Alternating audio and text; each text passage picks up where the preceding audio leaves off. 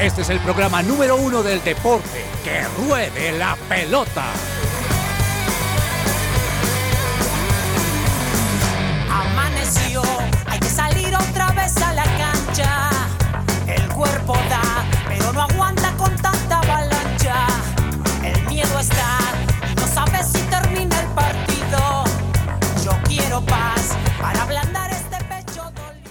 Hola, hola a todos, ¿cómo están? Muy buenas tardes, siendo las 12 y 3 del mediodía aquí en Bogotá, Colombia. Les damos la bienvenida a que ruede la pelota a todas las personas que nos están escuchando aquí en Bogotá, pero también quizá en otros lugares de Colombia. Y por supuesto también un saludo muy especial a las personas que nos están escuchando fuera de Colombia, que aunque sean en horarios diferentes, les gusta conectarse con nosotros a esta hora para escuchar esta actualización deportiva de lo que sucede y lo que nos gusta hablar y nos apasiona además. Soy Juanita González, hasta la una de la tarde estaremos con ustedes y qué mejor de hablar de cosas apasionadas con personas apasionadas también por el deporte y por eso quiero saludarlos aquí a mi mano izquierda, Claudia Correa Clau, ¿cómo vas?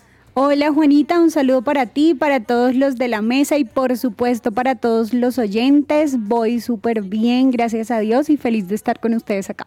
Apasionada, ¿no? Sí, bastante. Bueno, me alegra mucho. Hoy en una Bogotá que estaba haciendo sol, ahorita de repente bajé y estaba ya haciendo frío. Un clima que no se define. No se define ayer en un momento, de hecho durante el programa ayer hubo un granizo durísimo y luego salió el sol y todos Estaba- diciendo, hola Bogotá, esa es Estaba Bogotá. entrenando y me comenzó a caer gra- granizo muy, muy duro. Me tocó buscar Sí. dónde- Ahí escuchando su voz de granizo. Ah, Daniel, Daniel Ordóñez. Dani, sí estuvo duro. Bienvenido Sí. al programa. Hola hoy. Juanis, buenas tardes para ti, para Clau, para Lozano, para Camino el Control Master y para los oyentes. Sí, ayer el clima estuvo complicado y justamente fue cuando estaba entrenando. Estaba cerca a Titán y toda la gente corra, busque donde esconderse. Eh, afortunadamente fue rápido. Fueron como 20, 25 minutos. Después me, tocó terminar el entrenamiento medio rápido, pero sí, estos climas de Bogotá están bastante locos. Bueno, eso es Bogotá. Y más a finales de año, ya hoy 23 de noviembre.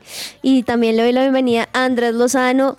Lozano, 23 de noviembre. ¿Ya pusiste tu casa, la arreglaste de Navidad? Hola Juanita, buenas tardes para ti, para todos los oyentes. Sí, este fin de semana tenía la tarea pendiente qué rico. junto con mis hijas, así que ya lo hicimos y ya montamos la Navidad respectiva de este año. Es un buen plan, ¿no? Y Sí. me imagino que así con tus hijas, Con música navideña, eh, qué rico. muy buena. poniendo ahí el arbolito. Dani, ¿tú lo pondrías? Sí, ¿Alguito? claro. Tocaba Por- sentir. por más de que viva solo. Sí, pero mire, mira que por tradición mi mamá siempre organizaba su casa, pero era como una, era una casa de tres pisos, en las barandas ponía guirnaldas, las lucecitas, Todo. el arbolito, todo, entonces es una tradición que viene, sí. Cambiaban hasta, hasta los baños de todo el tapete. Todo, sí. Clau, ¿tú ya armaste Navidad en tu casa? Sí, se armó desde principios de noviembre. Ush. O sea, ya, ya tenemos allá todo lo de Navidad, arbolito, guirnalda, todo. Lo único que por los cachorros nos toca dejar todo súper altísimo. Ya, ya- ya los Reyes Magos están encalambrados de esa. Es, es de, es de eso que, la, que en el arbolito toda la decoración estás arriba para Sí. que los perros no Para se que coman los abajo. perros no se coman abajo, Clau. total. Y también en el Control Master, Cami Corredor. Cami, ¿cómo estás? Hola Juanis, buenas tardes a los oyentes, a Dani, a Andrés, a Clau, muy feliz de estar aquí con ustedes. Aquí también definiéndome cómo sentirme en este día, como que hace eso, luego ya no, luego me dan mocos, bueno y así. Un poco explícito, pero sí, es Eh, así. sí. ¿Y tú ya decoraste de Navidad tu casa? Imagínate que no, imagínate que yo no sé, bueno, no sé si Clau, creo que Clau no, es de esas familias costeñas que hacen eso, pero mi familia sí. Y es que el árbol y todo lo navideño se arma el 7 de diciembre. O sea, el día de las velitas. No, entonces mi casa todavía está como si nada estuviera pasando, la verdad. Bueno, falta un poquito de esa energía navideña. No, déjenme vivir noviembre también. Bueno, sí es cierto, pero es que noviembre Sin ti. Ya tiene. Uy. Uy, no. Eso Menos solo mal pienso no eso en noviembre, pero no, no. No va a ser tan ¿Por qué piensas eso? Bueno, no, hoy no está el profe, no, no, no entremos en detalles. No, es que yo no sé por qué, pero es primero de noviembre y yo pienso en, oye, ya se puede escuchar esa canción. Ahora Ya es muy depresiva, no, la escuchen, pero... Que la lluvia, sino sentir que el granizo. El granizo, sí, literal. Bueno, pero me alegra mucho saludarlos. Hoy no vamos a estar hablando ni de clima ni de Navidad, pero qué rico saber si ustedes quizá, queridos oyentes, ya han armado su arbolito, ya han armado lucecitas, acompañan eso con buenos partidos, ¿por qué no? Y Sí. también nosotros aquí dándoles también esa apertura a lo que es Navidad. Y de hecho, ya que hablas de diciembre, Juanis, pues hoy es Thanksgiving, ¿no? Hoy es el Día de. Acción de Gracias. Feliz Día de. Acción de Gracias Gracias a todos. Ah. Hasta luego. Ah. Gracias, de verdad, muchísimas gracias. Y además porque les hablaba de Navidad, porque ya han escuchado quizá en un par de programas, y es que que ruede la pelota también se viste en Navidad. Sí, Uy, Vamos a tener algo muy especial. un Papá Noel. Buñuelos. Mm, No, Eh, Nati. no existe. Pero posiblemente quedamos como Papá Noel después de ese día. Uh, Ah, puede ser. Así que muy Sí. pendientes de todos los programas. Las personas que quizá nos han escuchado durante años saben que tenemos un programa muy especial. Casi siempre es el último, así que desde ya los queremos ir preparando porque un viernes, el último viernes del programa, vamos a tener un programa buenísimo como todos, pero este con el toque también navideño y de fin, incluso son dos horas, de 11 Sí. a 1 de la tarde. Ahí les estaremos contando más detalles. Mientras tanto, bueno, arranquemos con buena música, Cami. Listo, de una vamos con una canción así como para este día. Como frito, como calientito. A ver. Dale.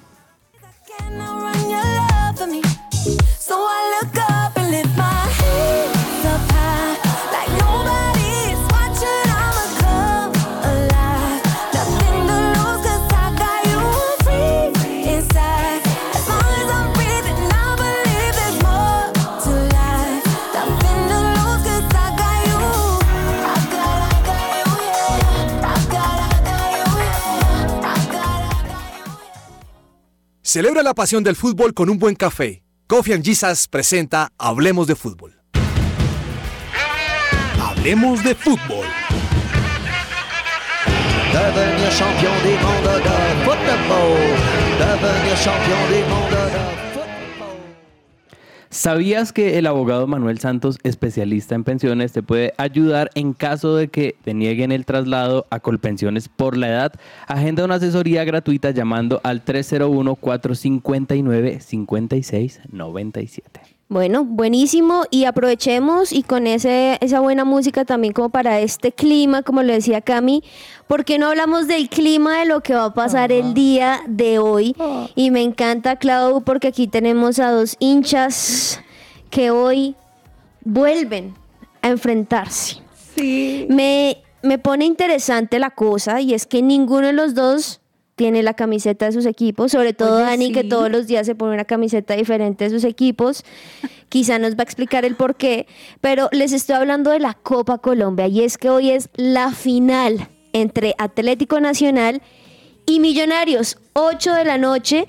Y empecemos con el de la casa, porque van a jugar en, allá en la casa de Atlético Nacional. Dani, ¿cómo ves este partido realmente? Y también, ¿por qué no tienes la camiseta hoy? Bueno, Juanis, primero para el partido de hoy se espera lleno total en el estadio Atanasio Girardot. En las últimas horas los hinchas han tenido problemas para descargar su boleta porque ahora es por medio de un código QR. Así que bueno, eso por el lado de, el- de la asistencia. Hablando un poco del equipo, se esperan varias eh, novedades. Incluso no sé si vieron el fin de semana que debutó un jugador eh, de la cantera, valga un poco la redundancia, y lo acabaron literalmente. Se llama Alexandro Licona porque no había lateral. Ediero Campo de la selección Colombia sub-20 había sufrido una molestia y no pudo jugar y destrozaron al pobre muchacho. Afortunadamente, eh, Angulo eh, se pudo recuperar, que podría jugar como lateral derecho, aunque él es lateral izquierdo. Así que se esperan varias novedades, incluso Neider Moreno.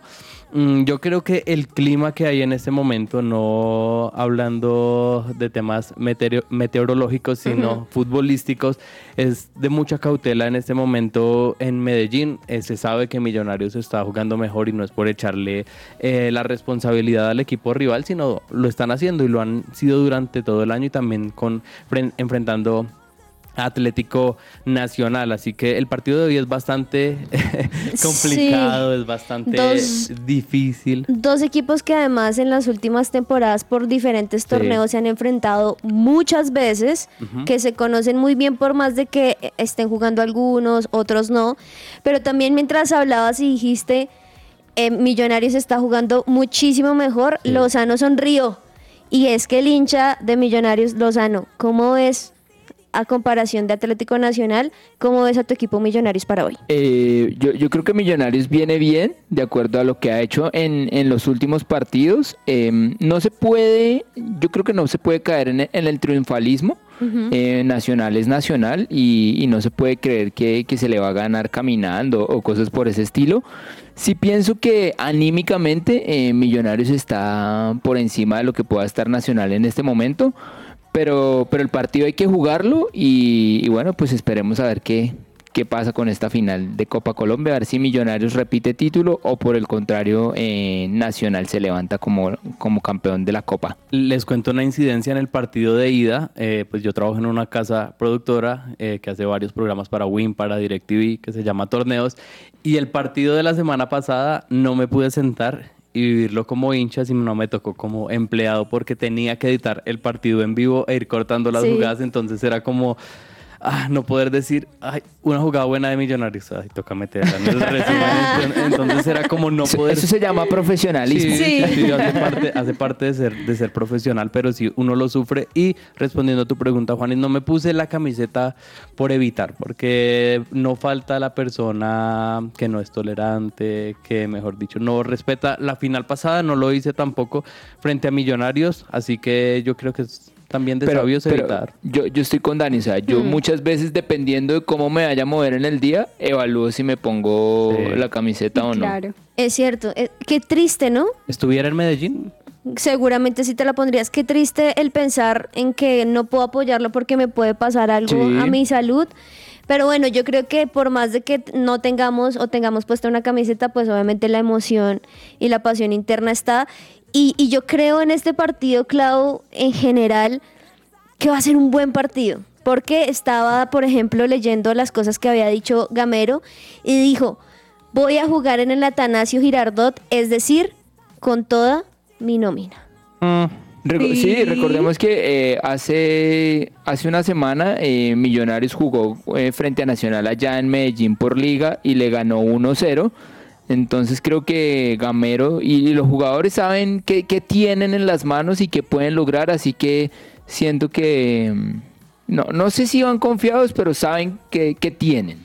Eso es algo bueno porque creo que conocen muy bien. De hecho, él también decía que todo el equipo ha jugado finales y saben perfectamente qué es ganar y qué es perder.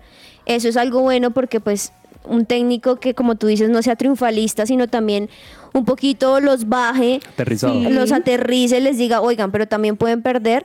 Pero también un nacional que podría aprovechar eso, aprovechar quizá eh, eso, esas ganadas o esas victorias que ha tenido consecutivas para quizá darle ahí un poquito el cambio. Yo creo que ese partido sí va a estar bastante cerrado, bastante, eh, sí, va a estar bastante apretado, creo que es la palabra.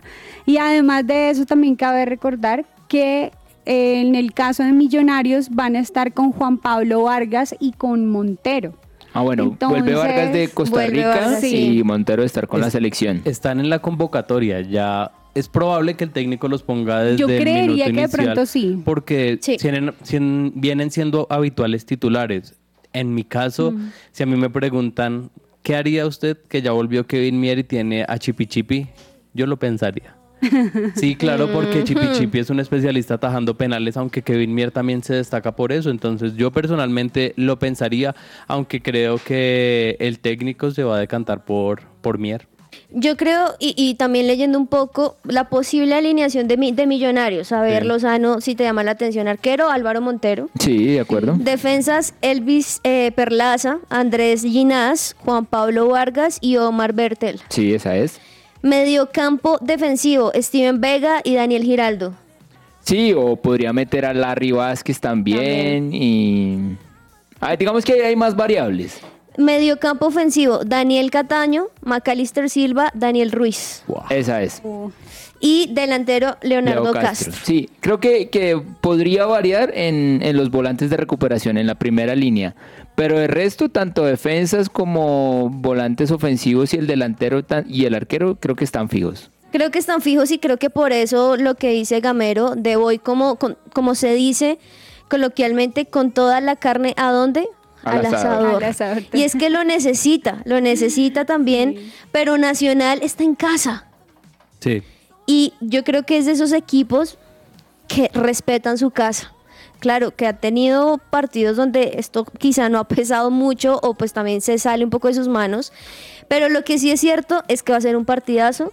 Así que desde ya, tanto a todos los oyentes que nos están escuchando de Millonarios como de Nacional, disfrútenlo. Y aquí a los compañeros también, Daniel y Lozano, que por lo general ustedes dos son muy respetuosos con nosotros. así que bien. el que gane, sean tranquilos, sean tolerantes, si hay comentarios fuertes de un lado o del otro, no se dejen alta. Y también me lo estoy diciendo a mí.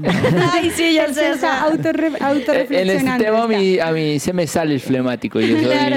ni, ni la victoria es tan, ni la derrota. Pero miren que, Es verdad. por ejemplo, eh, hablando específicamente de nuestro grupo, Gamboa en el grupo no apareció el- la vez de la final, pero a los dos días llegó a programa y llegó a Fónico. O sea, él celebró, él celebró Sí. con quien debía celebrar. Así que bueno, un consejito ahí para todos los oyentes. Si tienen ese tipo de grupos familiares, del trabajo, que por lo general les tiran ahí la pullita, y usted, bueno, usted sabe que se puede, que tiene dominio Sí. propio, disfrútelo.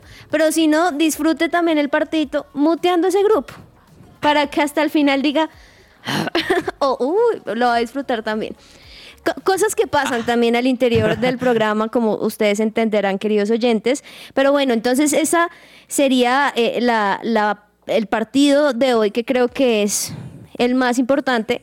Pero también estamos con torneo Betplay Sí. y un torneo que también ayer hubo un poquito de sorpresas para mí y De es que. Patriotas le ganó a Fortaleza 3 a 1. Hay, hay recordarle a los oyentes que en ese torneo se está definiendo quién va a subir a la primera división.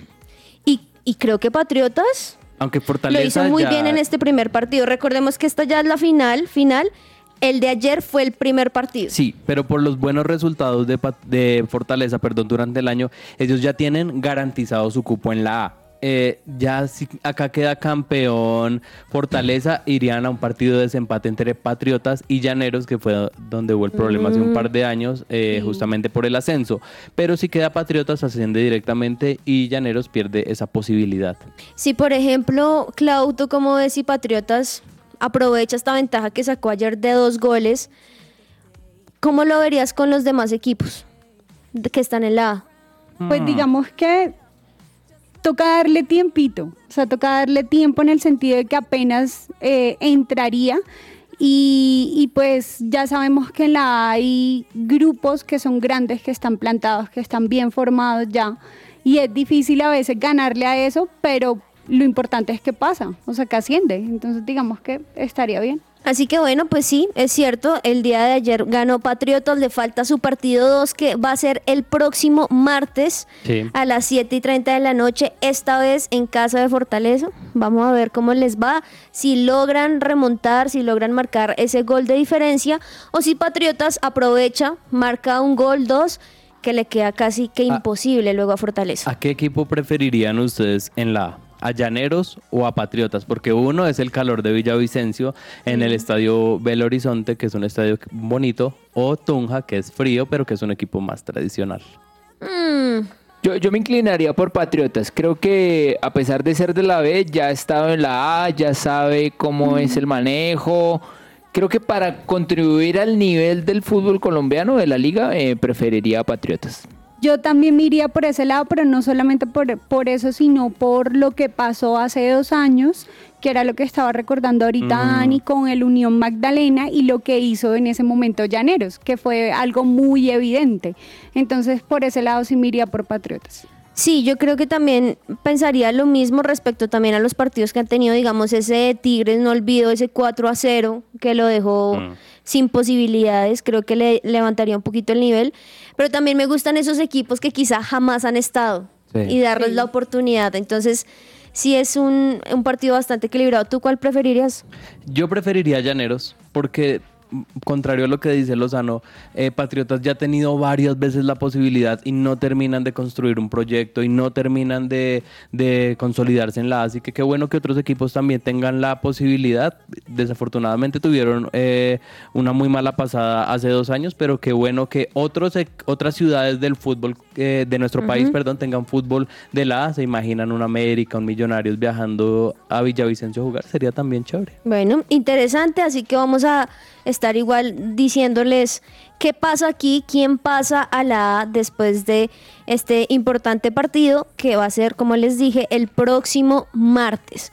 Hablemos de otros partidos fuera de Colombia y es que también anoche se estaba llevando a cabo eh, la semifinal, por un lado, de la Copa Argentina y tu equipo, Clau, por Boca. fuera. Boca Juniors perdió contra un Estudiantes que le logró marcar un gol de diferencia 3 a 2.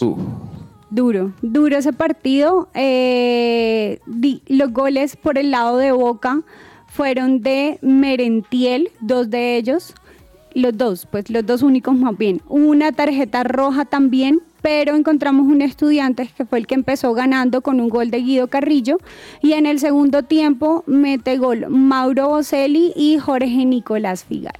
Ojo que ¿Qué ese es? Jorge Figal fue un gol en contra. Exactamente, un autogol.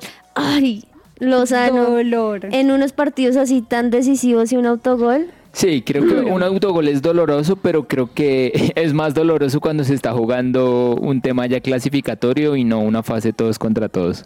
Juanis, y más allá de- del gol en contra, que es muy triste y que es desafortunado, Boca se jugaba en esta Copa Argentina la posibilidad, de hecho la única posibilidad que tenía de llegar a la Copa Libertadores, más allá del título, bueno, de las vitrinas, de todo el tema, era su única posibilidad de llegar pues a la máxima competencia de nuestro continente y ya se quedó prácticamente sin oportunidades y con ese resultado de la tabla general, hablamos de, de la Copa de la Liga, eh, clasifica directamente a la Copa Sudamericana, entonces no se quedan sin torneo internacional, pero no los vamos a ver en Copa Libertadores sino en la Sudamericana. Bueno, lo que sí es cierto de esto es que pasa Estudiantes y es el primer finalista. Sí. ¿Y cuál es el segundo? Pues hoy se va a enfrentar Defensa y Justicia y San Lorenzo y entre estos dos se definirá quién pasa a, a jugar esta final final, que es un solo partido, recordémoslo, Sí. de- contra Estudiantes. ¿Cómo lo ven ahí? ¿Defensa y Justicia o San Lorenzo?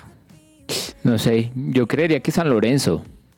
¿Será? Por, por historia, San Lorenzo es mucho más. Eh, ha sido incluso campeón de la Copa Libertadores, pero Defensa y Justicia viene con un muy buen presente, muy bien a nivel internacional, llegando a fases definitivas. Recordemos que se enfrentó justamente a Millonarios este año en la Sudamericana y lo ha hecho muy bien, ha, ha tenido muy buenos resultados, así que yo creo que ese ímpetu internacional se va a imponer y yo lo veo un poco más. Pero San Lorenzo favorito. tiene las oraciones del Papa. así que- Y miren que estoy viendo algo que parece algo particular. ¿Qué? Los últimos dos partidos de Defensa y Justicia se definieron por penal.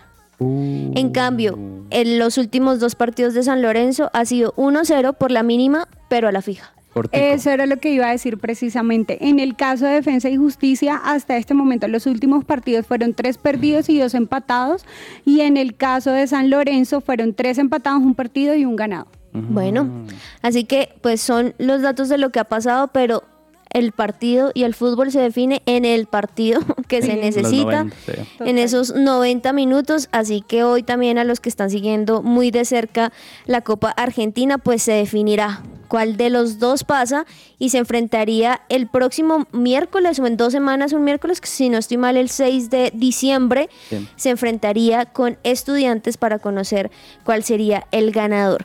Y por otro lado, también se está jugando sub- eh, el Mundial de Fútbol Sub-17. Muy poco hemos tratado de hablar acá porque obviamente con los partidos de las eliminatorias y todo acapara un poquito, pero me parece muy chévere lo que está pasando porque son, yo creo que finalmente la generación de los que van a estar en estos equipos, en estas elecciones que en unos años estaremos hablando.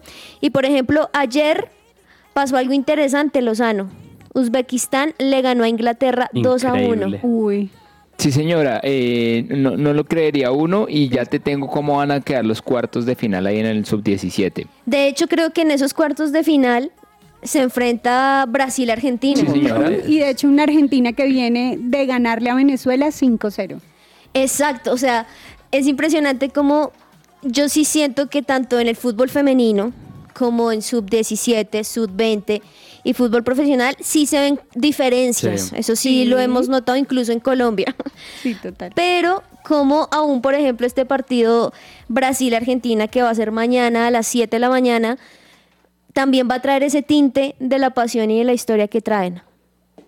Sí, sí, y me parece bien por el fútbol suramericano, digamos que bueno, ya ahí pase quien pase, vamos a tener a, a un suramericano ahí en las semifinales, entonces pues yo sí pienso que, mm, que esta guerra, eh, eh, es- esta lucha entre América y Europa, pues siempre vamos a hacerle fuerza ahí a los americanos. Porque, por ejemplo, el otro partido aparte de ese, Dani, España-Alemania. Y eso, eso les iba a decir, también hay partidos muy destacados con selecciones eh, históricas como lo son Alemania, que en mayores no viene con un buen presente, pero que pues es Alemania, siempre va a complicar. Uy, sí. Y España que viene haciendo las cosas muy bien en todas las categorías de, de las selecciones, Sí. tanto femenina como masculina, así que eh, son partidos interesantes. En el otro lado está Malí y Marruecos y también está Francia y Uzbekistán, así que quién sabe.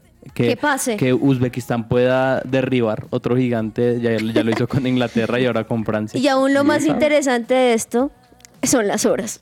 es difícil. O sea, si ustedes, por Sí, ejemplo, mañana se despiertan a las 3 y 30 de la mañana y dicen, no me coge el sueño, pues póngase a ver España-Alemania. De pronto queda O a las dormido 7 de la mañana mientras se va listando quizá para su trabajo, también interesante. Así que ahí les estaremos contando porque como bien lo decía Lozano, estos son los cuartos de final.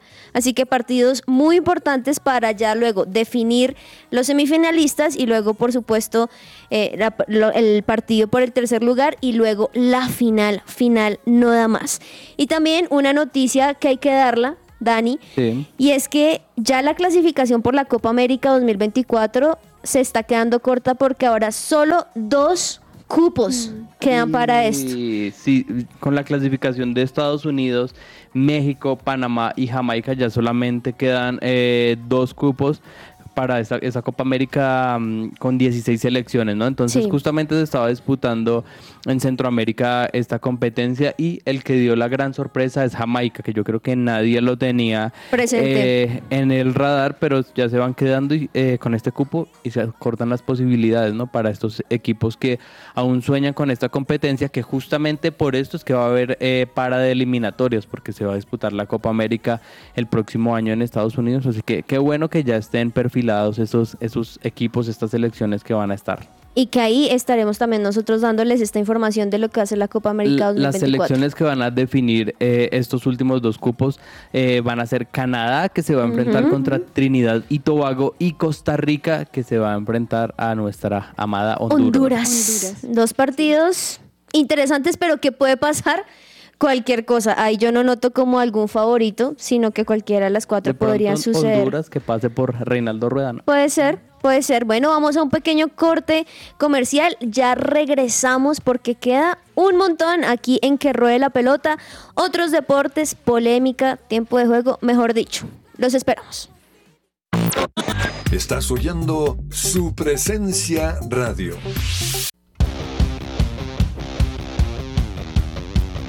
La polémica.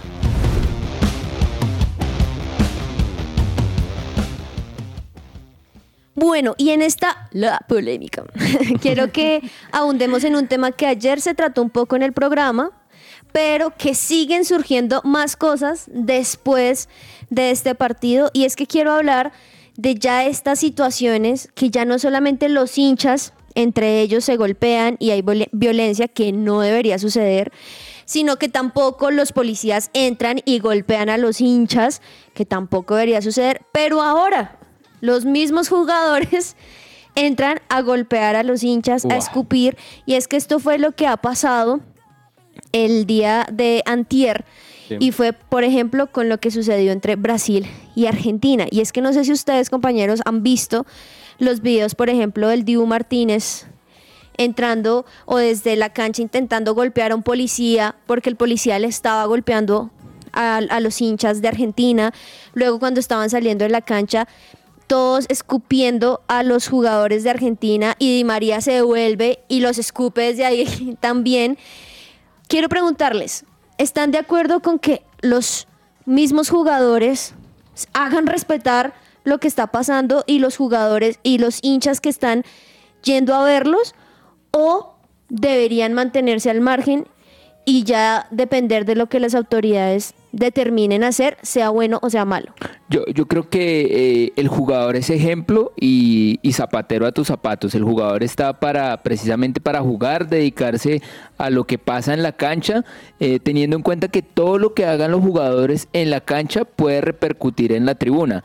Entonces, por ejemplo, lo- los videos del Dibu Martínez intentándose meter a la tribuna, creo que al personaje le falta algo que se llama sentido común, por más hincha y por más pasional que pueda tener o, o la razón, creo que no, no le corresponde a los jugadores intervenir en temas de hinchada.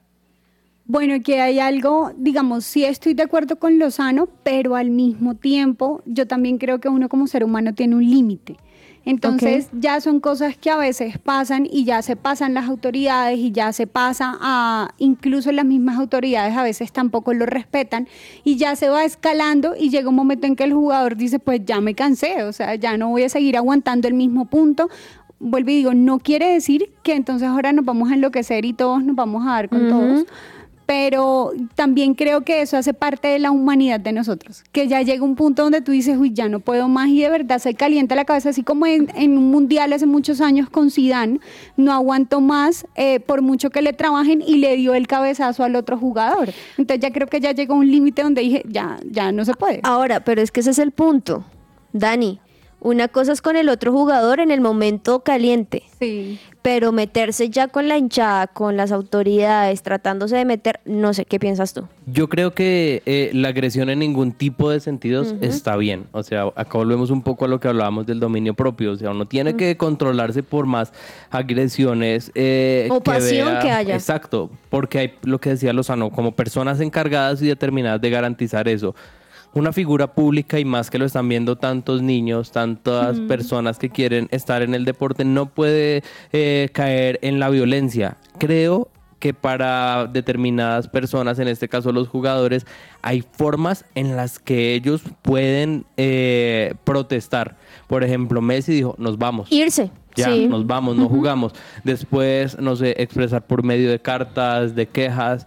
eh, y ya como cambiar eso. ¿Qué se debe hacer en el momento? Porque obviamente se están agrediendo, pues que la fuerza pública eh, intervenga. No nos puede gustar, nos puede parecer injusto, nos puede parecer muy difícil, pero es que nosotros no vamos a tener la fuerza, uno para detener todo, uno también vamos a involucrarnos, así que no creo que eh, sea lo más sabio intervenir. Yo creo que eh, tiene que el garante del espectáculo poner, eh, valga la redundancia, esas garantías para poder tener un buen juego, seguridad, policías, si se tiene que jugar en determinado lugar o si solamente con la mitad del aforo. Ahora, yo creo que hubo errores por todos lados. Sí. Porque primo- primero también, históricamente se sabe que un partido lastimosamente entre argentinos y brasileros siempre va a traer lastimosamente este tipo de situaciones.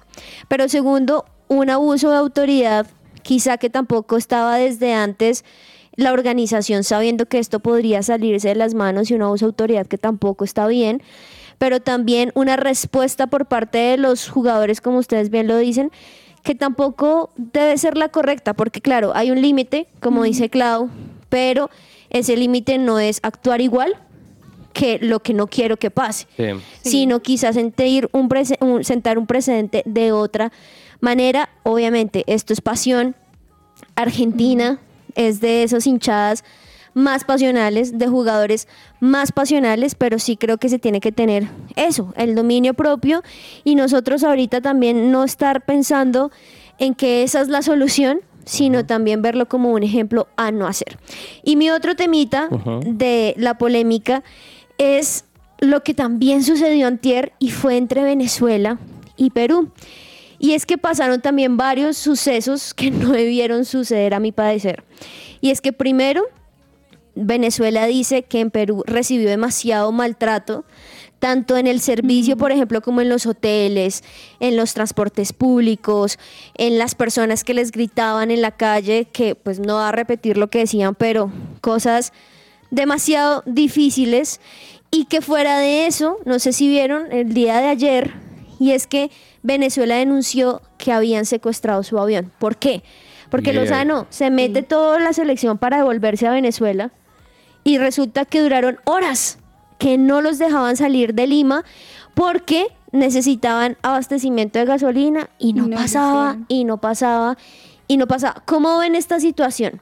¿Será parte de algo normal o también ya eso es meterse en otros asuntos que no? Sí, yo, yo pienso que ya ahí es dejar que, que el, que el fútbol se salga de, de su proporción y empezar a llevar, a, a- a llevar las cosas a, a un tema personal, a un tema em, que se empiezan a, a- a- a- a pasar esos límites de, de- de lo, de lo humano, de lo correcto. O hasta el mismo fútbol Sí, nada más. entonces creo que creo que no, ya llegar a esos puntos no, no, no se justifica.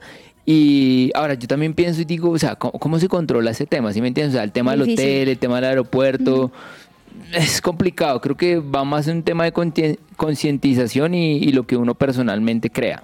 Por más eh, romanticismo que haya en el fútbol de estas cosas, yo creo que eso eh, no está bien. Por más de decir, ay, es que vamos a hacerle esto al rival, incluso no sé si sea específicamente de eso o vaya más hacia las personas y hacia el ser humano por su nacionalidad. Así que yo creo que son situaciones que no deberían ocurrir porque justamente para eso son eh, las eliminatorias, además de ser un espectáculo, es para unir, es para poder vivir la fiesta literalmente del fútbol en paz y eso empaña un poco eso, el espectáculo. Y también empaña, por ejemplo, que Venezuela igualó su mejor racha histórica de partidos Claro. consecutivos sin perder, cinco. Y recordemos que se, que se despide de este 2023 en la cuarta posición. Está volando, Muy o bien. sea, O sea, a está este yendo paso muy va a ir directo al mundial, Sí. ni siquiera por, por repechaje. Entonces le está yendo muy bien y también pues lastimosamente que este tipo de situaciones no opaquen. Por ejemplo, Di María dijo que ese era su último partido. ¿Se disfrutó? No. No. Entonces como que este tipo de situaciones también de violencia lo que hacen es que no se pueda disfrutar del buen partido, que los mismos jugadores también puedan disfrutarlo de eso sin necesidad de que existan otro tipo de consecuencias o de situaciones que no lo dejen hacer. Todo lo que tiene que saber más allá de la pelota.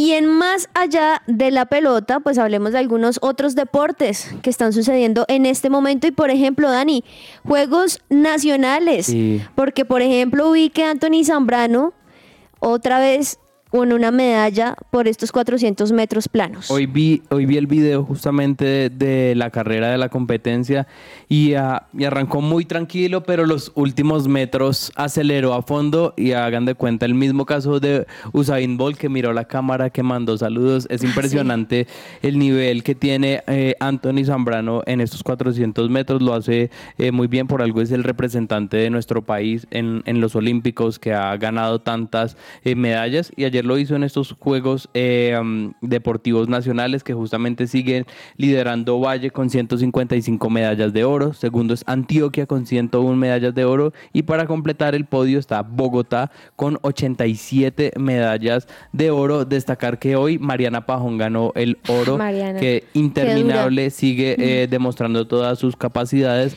así que qué bueno por la reina del BMX. Han pasado 12 días de esta competencia y, por ejemplo, hay siete departamentos que nada que consiguen ni una medalla. San No. Andrés, por ejemplo, La Guajira, Bichada, Guava- Guaviare, Guaupés, Putumayo y Amazonas. En cambio, el Valle y Antioquia ahí siempre punteando. Pero bueno, qué rico ver estos Juegos Deportivos Nacionales porque finalmente son los atletas que vamos a ver siempre en los Juegos Sí. eh, Olímpicos. Olímpicos, Entonces, Panamericanos. ahí los seguiremos muy de cerca. Y justamente también se está llevando a cabo los Juegos para Panamericanos. Sí.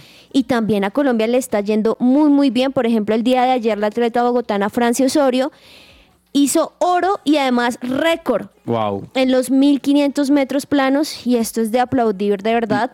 En este momento, de hecho, hasta Colombia va de terceras. Muy bien. Qué Primero bueno. Brasil, segundo Estados Unidos y terceras Colombia. Así que qué bueno también poder ver estos Juegos Panamericanos y para Panamericanos. Clau, tenis. Tenis, bueno, te cuento que en tenis se está jugando eh, la Copa Davis. Estamos en este momento en cuartos de final. Ya pasó Finlandia contra Australia, se van a presentar el 24 de noviembre. Italia también pasó para el 25 de noviembre, pero hoy se define si va a ser contra Serbia o contra Gran Bretaña. Entonces, en ese caso, están jugando Kemanovic y Draper y el día de mañana, eh, perdón, hoy a la 1 y 55 de la tarde va a estar jugando Djokovic contra Norri. Bueno, buen partido, buen partido, ahí ya saben, por parte del tenis. Y por otro lado, y como lo decía Cami al comienzo, pues hoy es el Día de Acción de Gracias. Y siempre Lozano, pues Estados Unidos es de los que más disfruta esto y es de sus pocos festivos, así que lo disfrutan mucho.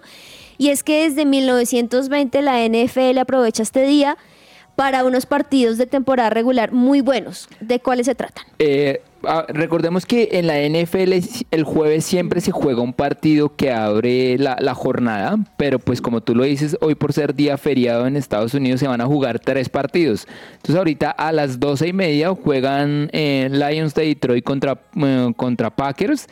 A las 4 y media van a jugar los Cowboys contra los Washington. Y a las 8 y 20, que tal vez es, es el más llamativo, van a jugar los Seahawks contra los 49ers. Mm, buenos partidos, buenos partidos. Ahí ya saben. Más adelante quizás se lo recordamos, pero 12.30, 4.30 y 8 y 20. Sí, señora. A diferencia de otros, no son tan seguidos. Sí, eh, digamos que hay espacio porque obviamente hoy eh, la no gente se reúne termina. en familia, entonces eh, ahí está todo ese tema. Oye, Juanita, anoche pasó algo también interesante en la NBA y es que hubo la fecha eh, tradicional, pero jugaban los Lakers contra los Dallas Mavericks y aunque los Lakers perdieron, eh, el hecho ahí llamativo o que fue noticia fue que LeBron James llegó a los 39 mil puntos. Wow. Eh, él ya había superado el récord que tenía Karen Abdul-Jabbar en, en febrero de este año, es decir, lo que está haciendo LeBron es seguir subiendo su marca y a- anoche llegó a los 39 mil puntos. Entonces vamos a ver a, cuánto va a llegar LeBron, teniendo en cuenta que yo creo, a mi juicio, creo que le quedan por ahí unas dos temporadas más. Uy, sí, qué, qué bien LeBron James, ¿no? Sigue, sin import creo que tiene 39 años y sigue y sigue marcando historia.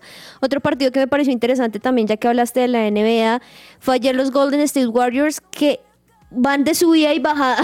Van en montaña Porque rusa. si ganan uno, pierden tres, gana uno, pierden cuatro. Y en esta ocasión venían de triunfo, pero el día de ayer perdieron frente a los Suns 123 a 115. Tiempo de juego. Bueno, en tiempo de juego les traigo algo que se llama la guerra de las marcas. Wow. Y Eso. empezamos, yo creo que empie- empiezo una vez con los taches arriba, por decirlo así, y es que en este caso la marca más laureada, la que hasta este momento está como en el top, en la parte más alta, es Honda, y obviamente con su, con su piloto insignia, que es Marc Márquez, Hmm. eh, súper importante. En este momento ha tenido en victorias en GP 307 victorias y en cuanto a mundiales ganados han sido 20 mundiales. Pero siguiendo a Honda también tenemos a Yamaha y de hecho también con un muy buen eh, piloto porque fue Valentino Rossi el que estuvo ahí antes de su retiro y tuvo en, eh, eh, victorias en GP 227, mundiales ganados 17. Pero también hay otras marcas que de pronto no es que tengan así como el, el- lo más Renombre. grande, lo más alto, pero aún así son bien reconocidas y es en Envy Agusta, y esta es una de las primeras que empezó a correr MotoGP. Eh, su piloto como laureado o insignia es Giacomo Agostini y tiene 139 victorias y como tal 16 mundiales ganados. Pero también tenemos por el otro lado Suzuki y Ducati. Suzuki con 94 victorias en GP y 6 mundiales ganados y Ducati con 49 y hasta ahora un solo mundial ganado. Vamos a ver cómo, cómo continúa eso, pero yo creería que lo que es Honda va a seguir reinando en esa parte del GP. Anécdotas. ¿Sabías que Rosy Ruiz ganó la maratón de Boston en 1980 más corta de la historia? En realidad, ella misma se encargó de acortarla de una manera descarada. Rossi fue esa mañana a disputar la maratón, pero no tenía ninguna intención de cubrir las mismas millas que sus competidoras, así que cogió el metro. Se bajó cerca de la línea de meta y entró en la carrera una media milla antes del final se aseguró de llegar primera ya que llegó con unos 25 minutos de diferencia respecto a la segunda clasificada y batiendo el récord absoluto con 2 horas y 31 minutos. Estos tiempos provocaron muchas sospechas. No parecía fatigada ni sudorosa y no se le había visto en ningún momento en carrera y menos entre las primeras, por lo menos en la carrera. En el metro seguro que iría destacada. Evidentemente se demostró que hizo trampa y finalmente dieron como ganadora a Jacqueline Yeru. Soy Andrés Perdomo y esto fue Anécdotas en que ruede la pelota.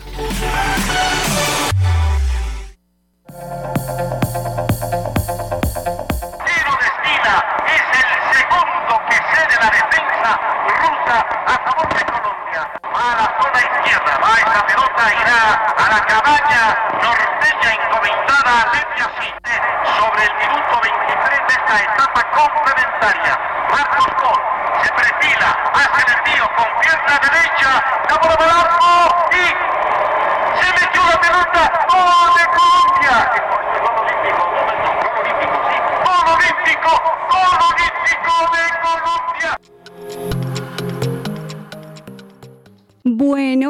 audio que ¿Qué era estaban eso, escuchando? ¿Gol olímpico Colombia? viejo, sí, gol olímpico. De hecho, hasta Ah, ahora ha sido el primer y único gol olímpico que ha tenido Colombia en el Mundial de 1962 de Chile, donde se enfrentó Colombia en contra de la Unión Soviética. El partido del gol olímpico fue hecho por Marcos Kohl él fue el segundo gol y de hecho ese partido quedó 4-4. Y se lo hizo Mm. a un arquero que es eh, mejor conocido como la araña negra. Alep Yashin, el único portero que ha ganado balón el de balón oro. de oro. De verdad, eso, Eso fue es histórico, No solo por ser olímpico, sino por a, a quién se ¿A lo quién hizo. se lo marcó? Bueno, yo recuerdo de Clau. Súper. Agenda deportiva. Se me va a salir el corazón. Nunca dejes de hacerme soñar. Les quiero hacer una recomendación A y ver, es que cuéntanos. el doctor Carlos Villarreal realiza novedosas terapias de desintoxicación, medicina preventiva, medicina estética, así que comuníquense ya al 310-244-3844, se los repito, 310-244-3844 y agenden su cita sin ningún costo. Y más como días para hoy que Dani se va a pegar una comilona. Ah, Ojalá. una comilona. Ojalá. Y luego si dices, bueno, quiero arreglar más, pues también, ¿por qué no inviertes tiempo en tu sonrisa con Science and Art, que tiene tratamientos buenos y me gusta algo que dicen, y es ¿Qué? que es sin dolor. Uy, Vamos. importante. Así que si ustedes, sirve. si ustedes quieren saber sobre eso, pues entren a www.scienceandart.co o escriban al WhatsApp 312-239-7581. Y bueno, agenda deportiva. Un partido para hoy. Si después de la final usted quiere seguir viendo más fútbol, le recomiendo Santos contra Mazatlán en la Liga MX 10 y 10 de la noche. Al profe le gusta ver estos partidos porque él generalmente los pone y después como que Se relaja. no se duerme. Ah, se duerme. sí, tal cual. Lozano. Bueno, pues final de Copa Colombia, Atlético Nacional contra Millonarios a las 8 de la noche. Clau. Yo me voy por el lado del tenis, como les mencioné ahorita, Copa Davis y va a jugar Djokovic contra Norri a la 1 y 40 de la tarde. Ahí tienen de todo un poquito y bueno, hablemos entre el tintero. Y es que las palabras de Scaloni el día de ayer también sigue siendo dura y es que dijo, abro comillas, ahora toca parar la pelota y ponerme a pensar. Estos Y- jugadores me han dado un montón y necesito pensar mucho qué voy a hacer. No es un adiós, pero la vara está muy alta y está complicado seguir. Y está complicado seguir ganando.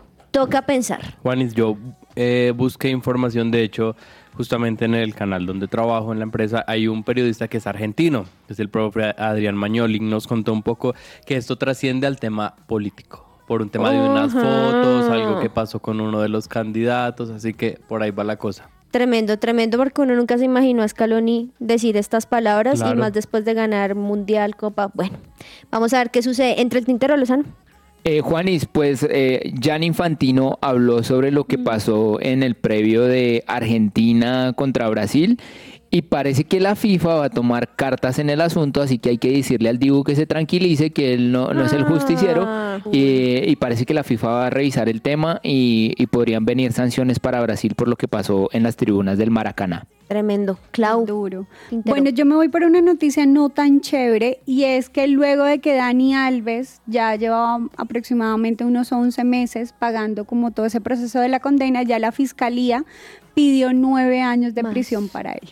Nueve años. Entonces, por todo el no- incine- incidente que, que y- fue en la discoteca y, de Barcelona. y no tiene la plata para hacerlo como Shakira de pagar 7 milloncitos. ¿Sabe- para- ¿Saben algo de esa Dura. noticia que me pareció un poco triste? Y es, es la indemnización a la persona afectada, que fueron 150 mil euros que para él. No, pues No para él si no claro. es si no es nada. Entre el Tintero, Dani. Eh, no Nacional ya está trabajando en la renovación de varios jugadores. Uno de los que vuelve es Brian Rovira, que estaba en la Universidad Católica para la próxima temporada. Así que de a pocos se empieza a reforzar, aunque en realidad es un jugador que estaba a préstamo. Bueno, pues compañeros y por supuesto a todos los oyentes, gracias. Aprovechando hoy el Día de Acción de Gracias, gracias por siempre estar ahí conectados. Gracias por estar aquí también en el programa, aquí a los compañeros. Gracias Cami en el Control Master. Y también aprovechen que este sea un día para dar gracias a sus familiares, a sus compañeros, a sus amigos. Que dejemos a un lado quizás las diferencias, así como en el fútbol deberían hacerlo, y nos unamos y demos gracias y no miramos tanto lo malo. Mañana nuevamente a la misma hora, por el mismo canal, a las 12 del mediodía, nos escuchamos para más información deportiva aquí en Que Ruede la Pelota. Que almuercen rico. Chao, chao. Chao, chao.